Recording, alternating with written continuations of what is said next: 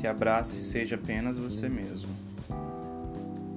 Medos, dúvidas e inseguranças estão à nossa volta, fora e dentro de nós.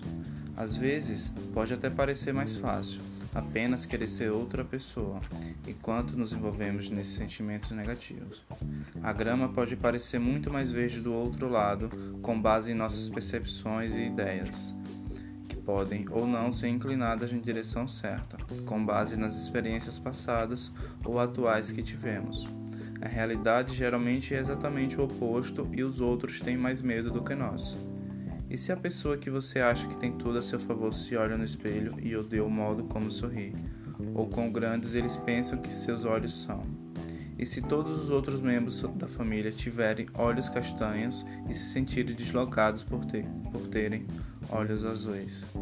Se as mensagens que, mensagens que eles ouviram da família, amigos ou entes queridos sempre foram negativas em relação a determinada característica, sua autoestima terá sido afetada por conta disso.